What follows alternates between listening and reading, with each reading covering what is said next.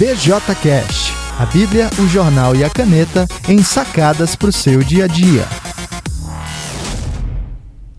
As coisas que você faz fazem coisas com você. Olá pessoal, eu sou Alan Porto, sou o autor do BJC, a Bíblia, o jornal e a caneta, e do BJCast que você está ouvindo agora. Se você acompanha o BJCast, você já sabe que a nossa programação básica é toda terça-feira uma sacada sobre a Bíblia, toda quinta-feira uma sacada sobre o jornal e todo sábado uma sacada sobre a caneta.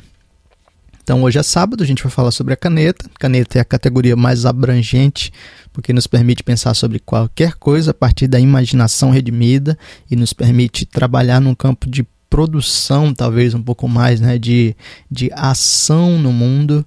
É, e hoje eu estou pensando sobre essa frase que eu mencionei logo no começo. As coisas que você faz fazem coisas com você.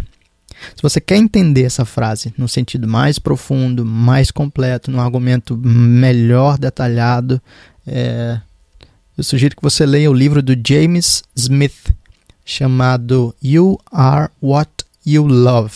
Você é aquilo que você ama. E eu fiquei sabendo que esse livro vai ser publicado em português por Edições Vida Nova. Então, ah, se você lê inglês, você já pode ter acesso a esse material. Se você só lê em português, uh, segura um pouquinho aí que ele vai chegar na nossa, na nossa língua. Então, esse livro é um desses exemplos de artefatos culturais que causam transformação no mundo. Né? Todo artefato cultural faz alguma coisa nessa direção. Uma música, um livro, uma peça, uh, enfim, uh, uma peça processual de um advogado, uma aula, é, por aí vai. Mas é, é, dentro desse livro eu quero comentar especificamente essa frase que, que é meio que uma síntese de uma das ideias lá, ok? As coisas que você faz fazem coisas com você. A ideia básica é a seguinte: nós costumamos uh, olhar para as coisas que a gente faz, um, às vezes de maneira desatenta, considerando que são apenas coisas que a gente faz. Então, ok, uh, eu assisto um filme, né? eu vou ao cinema, eu escuto música, eu jogo futebol, ou enfim, por aí vai. E por vezes a gente perde a noção de que esses elementos, essas práticas, especialmente num contexto de repetição, acabam produzindo transformações naquilo que nós somos, em como nós pensamos, em como nós agimos. E é aí que nós entramos na categoria do hábito. Os hábitos acabam moldando um pouco daquilo que a gente é. Isso pode ser meio contraintuitivo, intuitivo, porque a, a maioria da nossa eh, das pessoas pensa na, numa lógica que diz o seguinte: eu, uh, o meu entendimento transforma as minhas ações. Né? Então é assim, se eu sei que eu preciso estudar para ser alguém na vida, então a partir daí eu vou para a escola, a partir daí eu vou para a faculdade ou faço uma pós-graduação ou se eu sei que eu preciso emagrecer, então eu entro num programa, numa dieta ou numa academia. Ah, ok.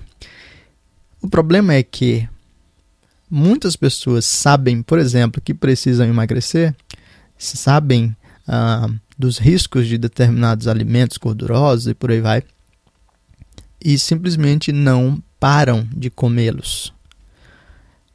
Por que, que essas pessoas não fazem isso? Elas querem morrer? É claro que não. É porque tem mais elementos uh, no jogo. E um dos aspectos que ajuda a gente a entender esses elementos uh, podem ser resumidos nessa frase: as coisas que você faz fazem coisas com você. Quando a gente considera o âmbito das práticas repetidas e o âmbito dos hábitos, a gente vai perceber algumas chaves importantes importantes para a maneira como a gente pensa e para a maneira como a gente age. Deixa eu dar um exemplo simples disso. Para muitas pessoas, a rotina básica do dia começa assim: elas acordam e a primeira coisa que elas fazem é tatear um pouquinho ao lado, pegar o celular e abrir o WhatsApp ou o Facebook ou uma rede social parecida para ver as suas mensagens.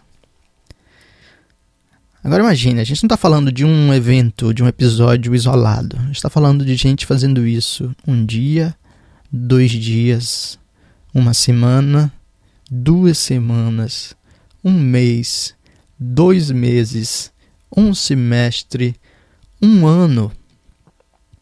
E talvez mais do que isso. Talvez você tenha pessoas fazendo isso ao longo de anos. Para essas pessoas, talvez para nós em algum aspecto, seja simplesmente algo que as pessoas fazem.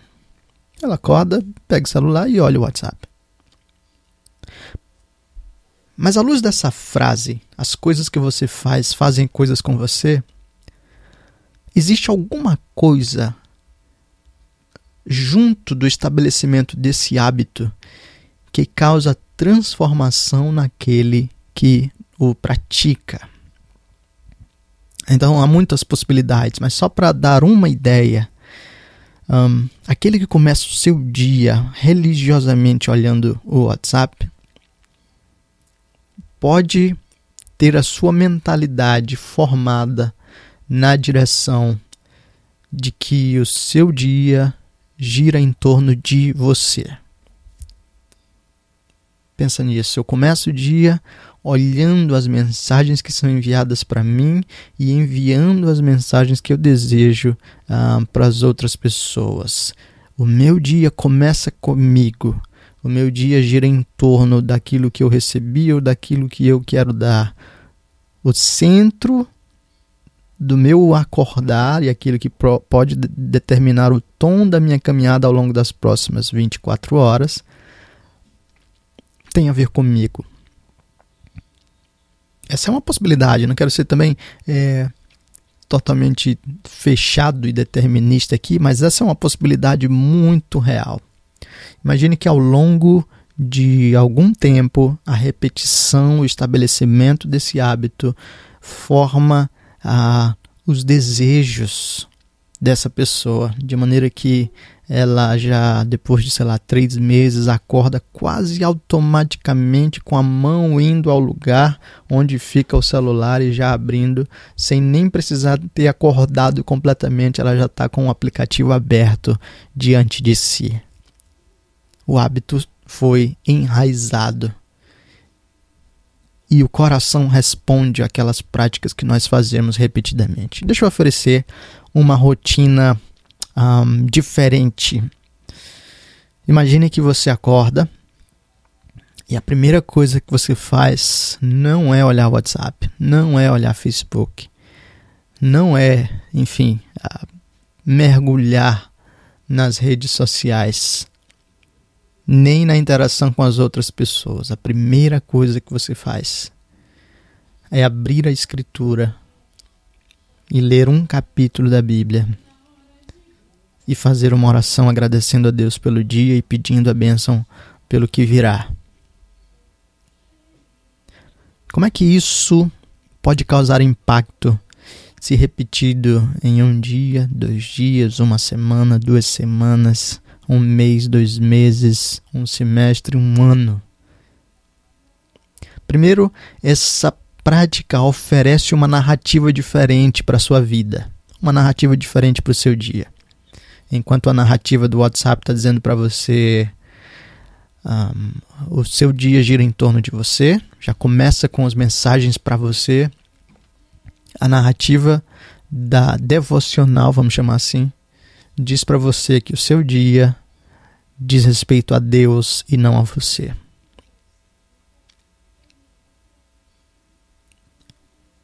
E dessa maneira, um, entendendo que as coisas que você faz fazem coisas com você, mesmo que você não entenda tudo aquilo que você captou, que você leu no texto bíblico, o gesto de estar exposto à palavra de Deus diariamente, regularmente, numa mesma base, já produz algum impacto. Veja só, eu não quero soar aqui místico demais e dizer que é, o conteúdo do texto não conta. É claro que conta, ele é central. Mas o hábito de buscar a Deus toda manhã, o hábito de determinar o início do seu dia em torno do Senhor, em si já é significativo e já é transformador. Já reorienta os seus desejos, já reorienta o seu espírito para você olhar para o dia dizendo: ah, o meu dia diz respeito ao Senhor mais do que a mim. Já reorienta suas expectativas, os seus objetivos, tudo isso é realinhado. Esse é só um exemplo simples, mas você pode aplicar esse exemplo às mais variadas ah, práticas da vida, com relação à alimentação, a lazer, a namoro, a casamento, a criação de filhos e por aí vai. Então a pergunta interessante para a gente é: o que você faz?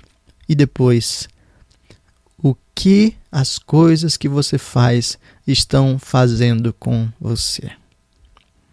Pode ser um exercício legal avaliar tudo isso e perceber como a gente tem comprado algumas narrativas que são enganosas, que são antibíblicas e como nós deveríamos então retornar a hábitos, a práticas, a narrativas que nos coloquem ah, na direção correta com os olhos voltados para o nosso Senhor.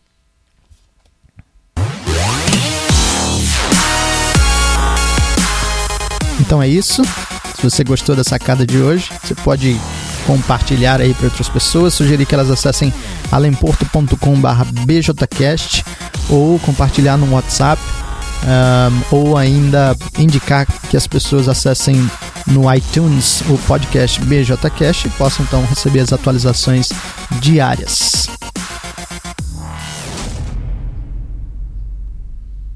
Grande abraço e até a próxima.